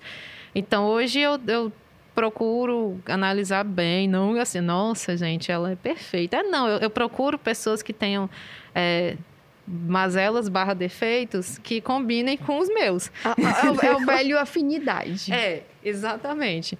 É, que, que role essa afinidade, porque assim, ah, afinidade profunda, que, não, que afinidade, ah, a gente gosta de música e é roqueiro não é o suficiente. Não, isso né? nunca, nunca será o suficiente. Isso nunca será o suficiente. A gente tem que levar em consideração muitos outros processos e requisitos antes de trazer uma pessoa para a life da gente e para o trabalho da gente. É, né? complicado, porque às vezes a gente acha até uma pessoa que é super. Nossa, é, é, é um super músico, toca demais, mas às vezes um tem compromisso. A gente precisa de gente com compromisso. É. Entendeu? Tem isso. E é muito difícil você fazer a pessoa entrar na tua vibe e ter a mesma, o mesmo objetivo que você. É. Não tem como você fazer a pessoa ter o mesmo objetivo que você. Você tem que, de fato, pesquisar até encontrar pessoas que tenham, né? Eu já estou nesse processo aí faz um tempo, já encontrei algumas pessoas. Inclusive, vai sair um, um clipe da Claudine. Hum. Logo, logo, daqui até o meio, antes do meio do ano, né? Porque passa tão rápido né? Eu estou dando um prazo esticado, mas eu acho que sai antes. Que já vai entrar no processo de gravação ainda agora em janeiro. Por conta da pandemia, vai ser uma coisa bem mais simples, né? Do que eu tinha imaginado. É um lance de música brasileira, é um rock and roll, mas é um rock and roll bem BR, bem Nordeste, com células rítmicas de baião, hum. de maracatu, enfim, é uma coisa Adoro, assim pra galera, inclusive, né? Uhum. Que bom. Pra galera ver que Cara, a música nordestina combina com tudo, cara. Sabe? E que quem, quem, quem quer que escute a gente fora daqui também, eu acho que o objetivo também é muito isso. Veja que o Nordeste tem isso também, sabe? O Nordeste tem várias belezas. O Nordeste não é só assim, só o mar, ou, ou, só o forró, ou só a desgraça, a seca. Não é, sabe? Tem forró, forró pé de serra, o shot, tem. A gente é muito rico, é, é muito plural, sabe? Para ser resumida uma coisa só. A gente é rock também. A gente é rock também. Né? Inclusive, tecnicamente, né? A louca da teoria musical. Hum. a gente tem muita proximidade entre a música nordestina, né? e, e e os modos gregos, né, que é uma coisa bem técnica que o rock usa muito, né? Os modos e as escalas menores, aquela coisa mais tensa, né? Então a gente tem muito em comum. O rock and roll tem muito a ver com a música nordestina. E isso era uma coisa que a gente deixava muito claro na Nafandas, é uma coisa que eu quero continuar levando em toda a minha carreira, sabe? Porque A gente é nordestino, a gente tem que se representar e se Exato. unir. Inclusive, a cena do rock aqui em Fortaleza é boa, é ótima. Tem, nós temos ótimas bandas, inclusive bandas que estão sendo conceituadas pelo Brasil. Sim. Entendeu? A gente tem assim, que a galera para. Nossa, banda tal é do Ceará. É sim, É. cara. É sim. Tem, tá tem. ligado? De todos os estilos possíveis e imagináveis. Desde o do, do rock mais pop ao metal mais extremo. É. Dentro desse meio do rock, fora também, mas dentro do rock que eu acho que é, o- é- é onde a gente encontra mais barreiras de chegar fora do Ceará, né? Porque o pessoal olha pra gente e pensa em humor e forró. Né? Não que seja ruim, humor e forró é maravilhoso. Mas, né? Mas a gente tem outras coisas acontecendo, sendo produzidas também. E existem, né? Tipo, tem sons mais leves, por exemplo, essa, essa semana passada eu participei da live do Ítalo Azevedo, que tocou no Forecast do, de 2000, 2020. Hum, do... É, ele fez voz e violão. E eu participei da live dele com banda, né? Ele fez uma live com banda recentemente, com participação do Gabriel Aragão, do Selvagens à Procura de Lei, que é uma banda que tá aí, né? Levando o rock cearense para além do, Exato. do, do Ceará, para além do Brasil. no- A abertura de novela foi o que eles fizeram, a música deles. Tava na novela, tava na novela. Hum. Tava na novela, é, né? Tava na novela. E Você é doido, Vamos imaginar uma coisa dessa. de onde que a gente ia imaginar isso? Pronto, a, a Far From Alaska, de Natal, que teve música em novela também, né? Isso é uma banda fantástica. É uma banda incrível, um conceito massa, uma galera massa, sabe? Uma galera engajada, assim. E é muito legal de, de ver que tudo isso está acontecendo aqui no Nordeste. Não necessariamente no que a gente já é rotulado e, entre muitas aspas, predestinado a fazer. Né? Tá acontecendo muita coisa diferente. A gente está aqui, né? Haru tá aqui para provar isso, fazendo metal extremo, sabe? Cantando com... afrontando, revirando os olhos, cuspindo. Desse jeito lá no palco lá. Exatamente. Então, gente, meninas, taquem as caras. Taquem as caras, taquem as caras, porque tem espaço. Assim, não é fácil, não vamos dizer aqui que vai ser fácil, é só alegria, né? A gente já falou aqui sobre os nossos perrengues, mas é possível. Alguém tem que fazer isso acontecer. né? Exato. É, antes de mim, antes da Claudinha, vieram muitas. A gente tem influências de, de mulheres aí que vieram na nossa frente que, poxa, se ela pode fazer, porque eu não posso. Exatamente. E hoje em dia, nossa, eu faço um show desse do palco. Chega a menina e fala pra mim, nossa, eu me sinto representada por você lá em cima. Cara, é de me tremer toda, É. sabe? Porque quanto a felicidade vem, vem também o lance da responsabilidade. Uhum. Que a gente fica, cara, eu tenho que fazer o lance pra parada aqui e gerar. Eu tenho que fazer o negócio dar certo. Tenho que fazer o que é correto, porque tem gente que se sente representado me vendo ali Com no certeza. palco. Entendeu? É, eu passei por uma experiência dessa que eu quero compartilhar também, de, de uma menina trans maravilhosa, grande artista aqui de Fortaleza, que eu conheci na final do, festi do último Festival da Juventude que rolou antes da pandemia. Ela foi finalista, que é a Angel.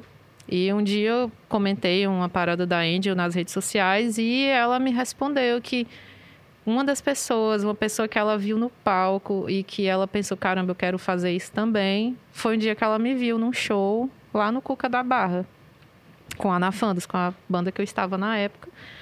E aquilo ali foi muito louco, sabe? Me fez entender a proporção, de alguma maneira, a proporção não em números, mas de, de indivíduos mesmo, de pessoas, de seres humanos que estão ali sonhando em fazer o que a gente faz e que a gente está representando. Né? O lance da representatividade não é só uma palavra. É, não, é muito importante isso é real, galera. Existe. Existe. Isso existe, sabe? E é muito, muito importante quando a gente vai começar um projeto. Eu acredito que a gente primeiro, lógico, pensa na música que a gente quer expor, mas o rock vai muito além. Quando a gente está tratando de um projeto de rock, metal e tal, a gente está pensando também na representatividade, né? O rock, ele tem isso, ele é uma expressão social, né? Ele não é só uma música de entretenimento. Pode ser também, né? Pode ser o que a gente quiser. Né? Mas eu acredito que tu também tenha isso, né? É, De- eu- dessa pra- responsabilidade. Exato. O rock tá aí pra gente, é, pra fazer você questionar, pra você é, é, é, se soltar, você realmente colocar sua voz. E Uhum. quando, poxa, é, você começa uma banda pensando, nossa, quero tocar, é legal, eu quero fazer isso. Aí você cria aquilo ali, você é músico, você é egoísta, você faz pra si. Verdade. Mas quando você vai crescendo, que as pessoas gostam do que você faz, do que se você identificam, cria, né? se identifica. Aí, velho, o negócio ficou sério demais. Porque quando uma pessoa chega para dizer que se sente representado por você, que se inspirou em cantar, em começar uma banda por, por você, porque viu você tocando, cara, isso aí eu vou dizer que é de cair o cu da bunda. é bem isso. É. Tem, nem, tem nem o que falar. É. Inclusive, eu, assim, né? Eu vou, vou voltar alguns anos na história. Porque esse lance de, da representatividade e, e do, do rock ser, até certo ponto, ser até marginalizado, né? Isso, isso é uma coisa que é, é histórica, gente. Talvez pouquíssima gente saiba. Né, assim, falando desse lance de influências, né? A gente tem o Elvis, Elvis Presley, né? Como a influência maior né? O pai do rock. The King. Só que The King. só que a gente se esquece de falar que o rock tem uma mãe. E essa mãe aí que influenciou o Elvis. Pouca gente sabe disso. Eu descobri isso um dia desse. Eu também. Sobre Sister Rosetta, que eu queria muito deixar aqui esse nome dessa pessoa. Sister Rosetta. Ela foi a mulher, foi uma mulher que começou, mulher preta, que começou a fazer o rock and roll acontecer, né? Ela era gospel, né? Era uma cantora gospel, filha de pastores e tudo mais. E ela cantava e tocava guitarra. Tinha um programa de rádio e ela tocava tanto nos cultos quanto no, no rádio, né? E Elvis, criança, corria para casa para escutar Sister Rosetta.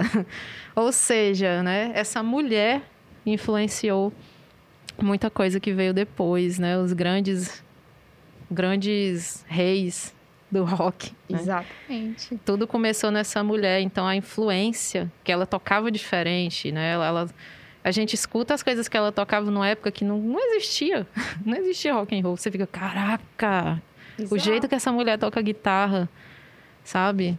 É muito louco e a vida, a história de vida dela, em um momento da vida dela, ela se descobriu, se descobriu de várias maneiras, se descobriu pessoalmente, né? Se divorciou, isso aí na época dela era um absurdo, ah, né? As desquitadas, pessoas Des, desquitada, ainda, ainda conheceu uma gata, foi lá, morou com a gata e, enfim, ela realmente rompeu barreiras. E essa mulher, ela, essa mulher forte, foi quem começou a fazer o rock and roll acontecer. Né? Então, meninos, o rock and roll Rock and roll é coisa de garota, tá? muito! É muito coisa de mulher, sim. Né? E com muito orgulho. Eu descobri essa história recente, né? Recente, assim, do ano passado para cá. Fui, fui estudar mais a fundo um pouco da história de Sister Rosetta, conhecer as músicas dela, né? O, o que a gente tem, né, de informação sobre ela. É uma história muito bonita, de muita luta e de uma influência que está aí até hoje, né? Fazendo tudo isso acontecer. Então, mais uma vez, meninas, metam as caras, porque se ela naquela época, com um monte de situação de coisa errada que ela passava, ela fez o rock and roll acontecer mesmo sem saber, imagina a gente agora. Né? Exato, abram a cabeça, vocês podem estar inspirando pessoas, tá ligado? Eu acredito que a gente está aí para mostrar nossa arte, para mostrar o amor que a gente tem pelo rock, para enfrentar assim várias situações estranhas, ruins, boas, né? A gente está aí para viver, né? Estamos vivendo. E, poxa, tá aqui os peixes, tá que a cara vai para frente, se meta num projeto, aprenda a dizer não. Oh, isso é importante demais. Aprenda viu? a dizer não, assim, um não, porque eu recentemente estou aprendendo muito, é. né? Porque eu sempre fui muito boazinha e tal, mas isso estava me, de me devorando. Porque é. você acaba de um jeito que todo mundo tá assim e você acaba com um não na sua cara, entendeu? Uhum. Por não saber dar um não. Então, cara, dê não e é, e é, é aquela aí. coisa, a gente toma a responsabilidade de, de influenciar outras mulheres e homens também, né? Muitos homens que acompanham o trabalho da gente com respeito, com admiração.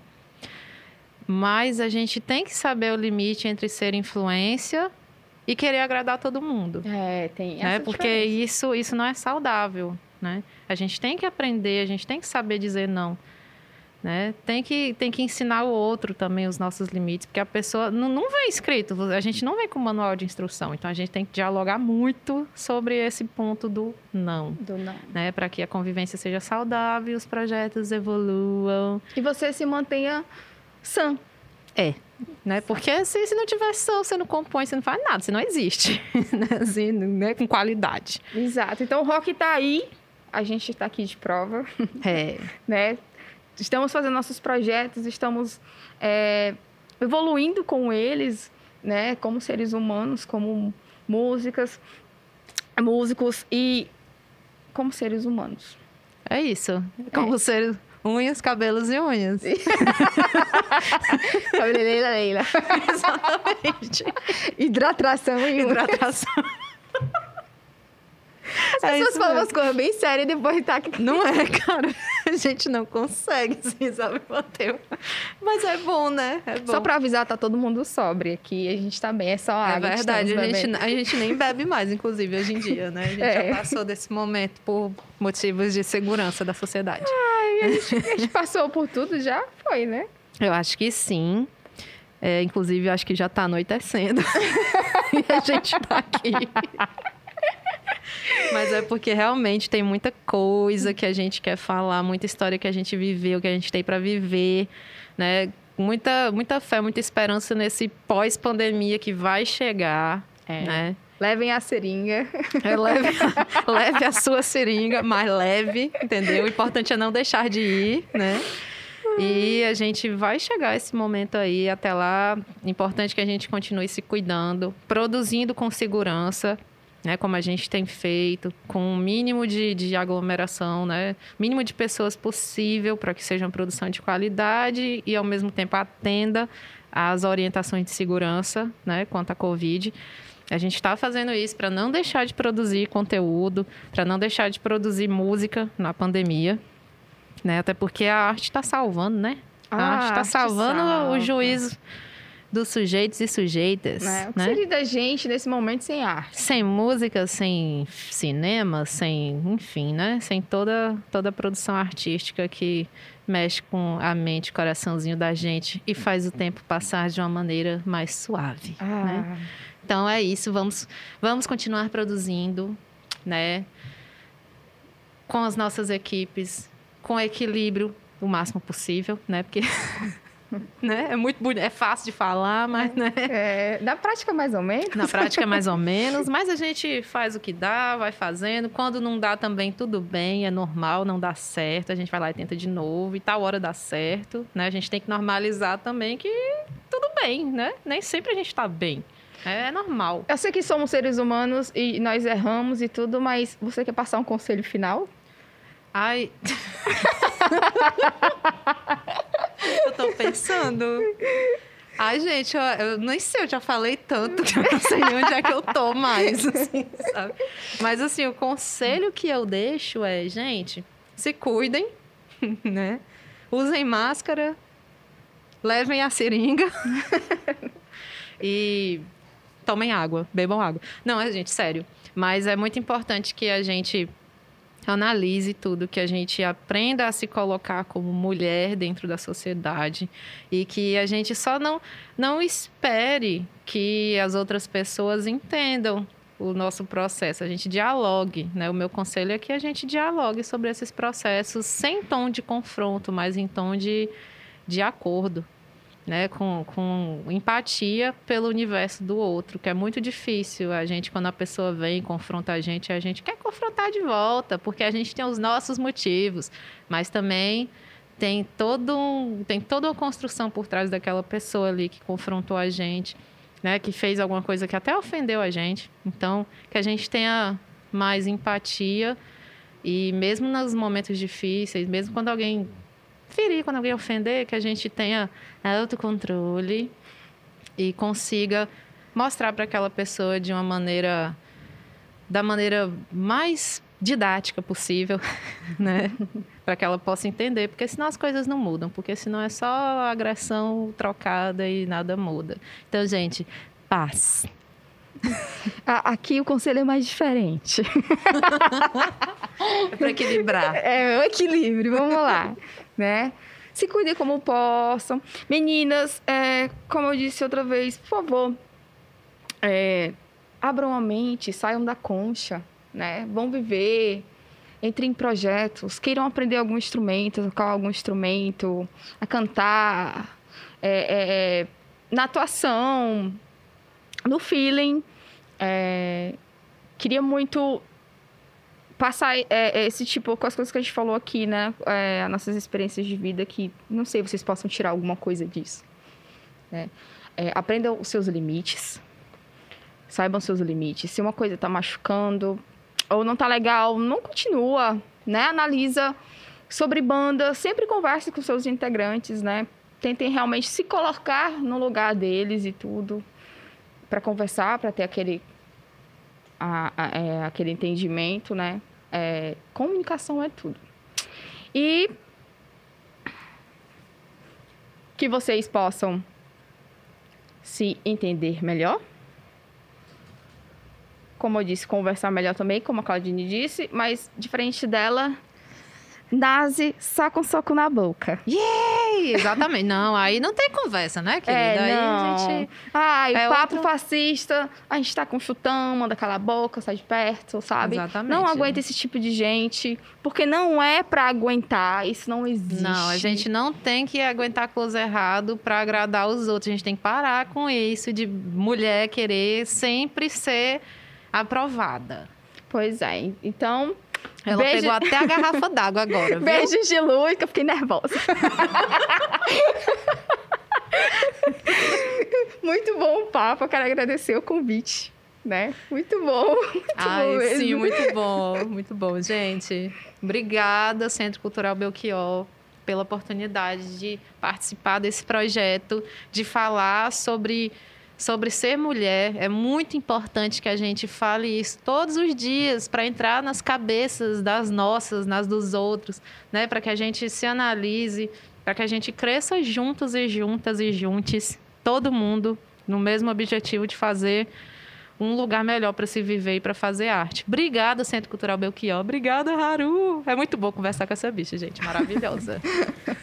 Muito obrigada, Claudine. Muito Obrigada. Bom, a gente se vê assim esporadicamente, porque a gente realmente é muito corrido.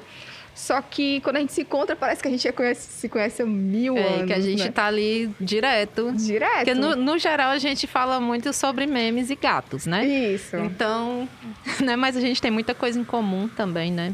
Exato. Então, obrigada, Claudine. Obrigado, Centro Cultural Belchior. Aos meninos aqui da produção. Ai, é maravilhoso. Estavam aqui rindo com a gente e da gente. E da gente, principalmente, que eu sei. então, muito obrigada. E a todos que vão escutar isso, um abraço, um beijo e todos fiquem em paz. Cheiros. Tchau.